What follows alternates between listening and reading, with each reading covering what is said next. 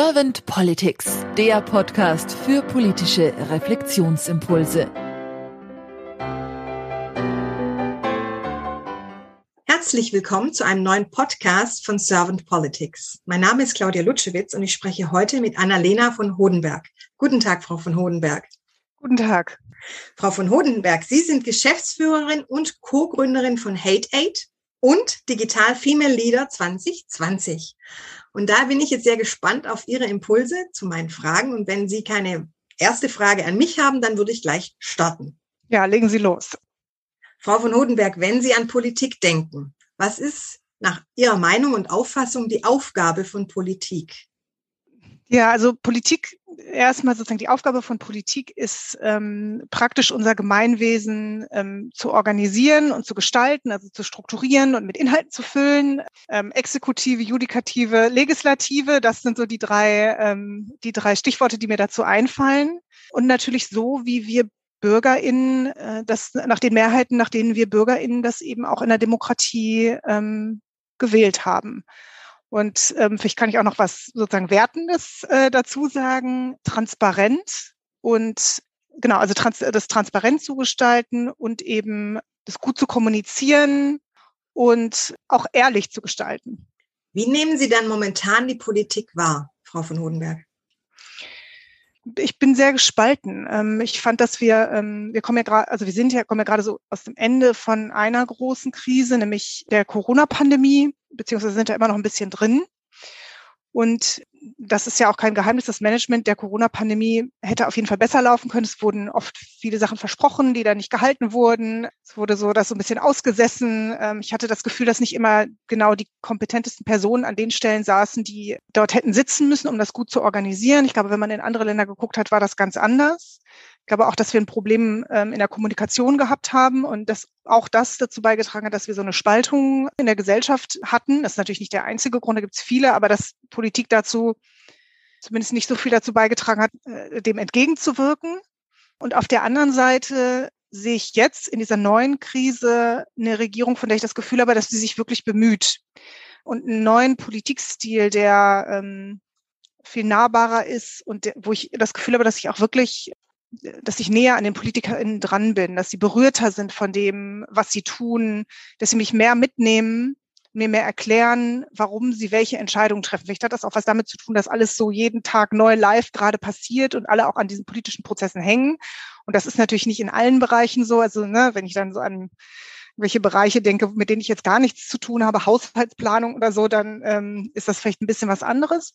Aber ich glaube schon, dass das ein bisschen anderer Politikstil ist und ähm, ja, das wäre so mein, mein jetziger Eindruck. Was haben Sie denn für Wünsche an die Politik der Zukunft? Ich glaube, die Wünsche sind gar nicht so unterschiedlich von dem, was ich am Anfang gesagt habe. Also diese drei Bereiche sozusagen transparent. Ich habe gesagt ehrlich. Vielleicht könnte man auch sagen, ja, also was mich besonders gestört hat in der letzten Zeit war, dass eben auch Dinge versprochen wurden, die dann einfach nicht gehalten wurden. Und ich finde, so da ähm, darauf zu achten, wirklich sehr auch redlich mit den BürgerInnen, ähm, auch wenn das so ein Oldschool-Begriff ist, zu kommunizieren und glaubwürdig zu sein. Genau. Ich glaube, das ist, das ist wichtig. Also transparent, glaubwürdig. Und was ich mir noch wünschen würde, ist, ich bin ja ähm, Geschäftsführerin von einer gemeinnützigen Organisation und wir arbeiten sehr viel auch im Advocacy-Bereich. Das heißt, wir arbeiten sehr viel auch mit PolitikerInnen zusammen, EntscheidungsträgerInnen zusammen und versuchen eben wir arbeiten mit Betroffenen von digitaler Gewalt. Das ähm, ist ein Riesenthema, ist ein Riesenthema auch für unsere Gesellschaft. Und wir versuchen uns eben für deren Rechte stark zu machen. Wir versuchen uns dafür stark zu machen, dass der digitale Raum eben ähm, besser und gerechter gestaltet wird und eben auch kein, kein Angstraum und kein Gefahrenraum für einen Teil der Gesellschaft ist. Und ähm, es ist unglaublich anstrengend für kleine zivilgesellschaftliche Organisationen ähm, mit politischen EntscheidungsträgerInnen ins Gespräch zu kommen. Nicht, weil die das nicht wollen, sondern weil wir einfach nicht so viele Ressourcen haben. Und wenn ich sehe, wie jetzt zum Beispiel große Konzerne ganze Abteilungen haben, um ähm, Veranstaltungen zu machen, wo sie PolitikerInnen einladen, um Studien zu produzieren, Papiere zu produzieren, ähm, ne, also Lobbyarbeit irgendwie machen können, dann ist das oftmals für uns zivilgesellschaftliche Organisationen, obwohl es in manchen Bereichen so bitter, bitter nötig ist, auch unsere Stimmen zu hören, manchmal fast unmöglich, weil wir einfach nicht genug Ressourcen haben. Und ich würde mir wünschen, dass die Politik der Zukunft darauf viel mehr ein Auge hat. Ich glaube, dass man dieses Gefälle nicht nicht, das kann man nicht, das wird, wird man niemals wegbekommen, so, das ist einfach so. Aber dass Politik doch auch auf Zivilgesellschaft noch mal stärker zugeht und wirklich sozusagen für jede Stimme aus der Wirtschaft auch eine Stimme aus der Zivilgesellschaft dagegen setzt, um wirklich so ein Gleichgewicht zu schaffen und darauf achtet, dass zivilgesellschaftliche Organisationen auch genug Mittel ähm, und Ressourcen haben, um auch die, das als einen Teil ihrer Arbeit wahrzunehmen, weil wir doch einen großen Teil der Bevölkerung in vielen Bereichen ähm, repräsentieren und dafür manchmal nicht genug Stimme haben. Dort, wo eben Repräsentation auch und unsere Forderungen irgendwie auch ankommen sollten. Ich bringe an dieser Stelle im Podcast immer ganz gern diese sogenannte Glaskugelfrage, auch Kanzlerfrage oder Kanzlerinnenfrage. Frau von Hodenberg, stellen Sie sich mal vor, Sie wären jetzt Bundeskanzlerin geworden und Sie könnten mit Ihrem kompetenten Team gleich zwei bis drei Ihrer Herzensthemen gleich zu Anfang umsetzen oder zumindest anstoßen. Welche wären das?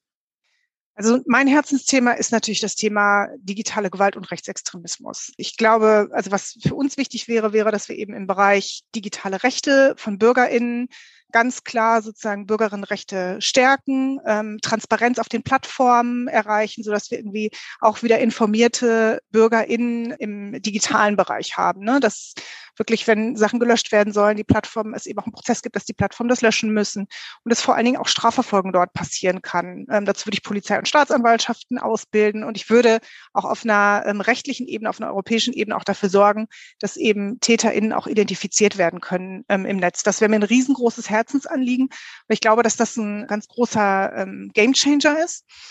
Das Zweite ist ganz klar, also das sind so diese Zukunftsprojekte, ne? Es ist äh, der Klimawandel. Also ich glaube, dass wir so, so klar, wie es jetzt geworden ist, ähm, in dieser Ukraine, mit dieser Ukraine-Russland-Krise und diesem Krieg, der da passiert, wie ähm, abhängig wir eben vom Gas sind, wie abhängig wir von den Energien aus Russland sind. Und das ist eigentlich, dass es der Zeitpunkt sein muss, um eben wirklich in Erneuerbare zu, zu investieren und eben auch zu versuchen, also das auf der einen Seite und auch zu versuchen, so ein bisschen von diesen Verschwendungsgedanken ähm, unserer Gesellschaft so ein bisschen runterzukommen und, und gleichzeitig eben auch in Schulen SchülerInnen zu sensibilisieren, äh, Menschen zu sensibilisieren, wirklich auch die Ressourcen, die wir haben, nicht verschwenderisch, sondern auch mit Bedacht zu nutzen.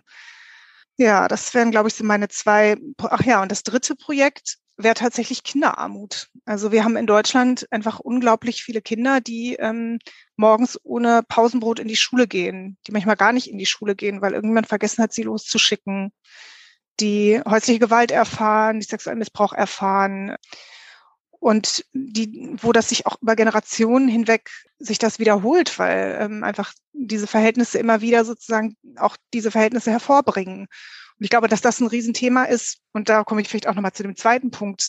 Diese Kinder haben einfach keine Lobby. Es gibt einfach keine Stimme, die ähm, bei ihnen, die, die sitzen nicht im Rechtsausschuss des Deutschen Bundestages und berichten mal, wie das so alles ist, sondern das sind eben Kinder und die haben wirklich auch nur die zivilgesellschaftlichen Organisationen, die eben ihre Stimme sind.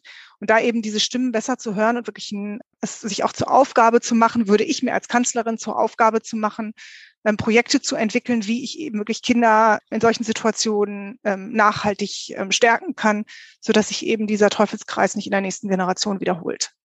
Habe ich jetzt irgendeine Frage vergessen, Frau von Hodenberg, die Sie ganz gerne zum Thema Politik der Zukunft beantwortet hätten? Ich glaube nicht. Dann danke ich Ihnen ganz, ganz herzlich für Ihre Zeit und Ihre Impulse und sage dann einfach mal bis bald. Bis bald.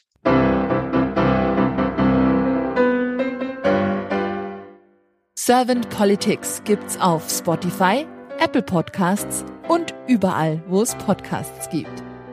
Abonniert uns gerne und hinterlasst uns eine Bewertung. Servant Politics, der Podcast für politische Reflexionsimpulse.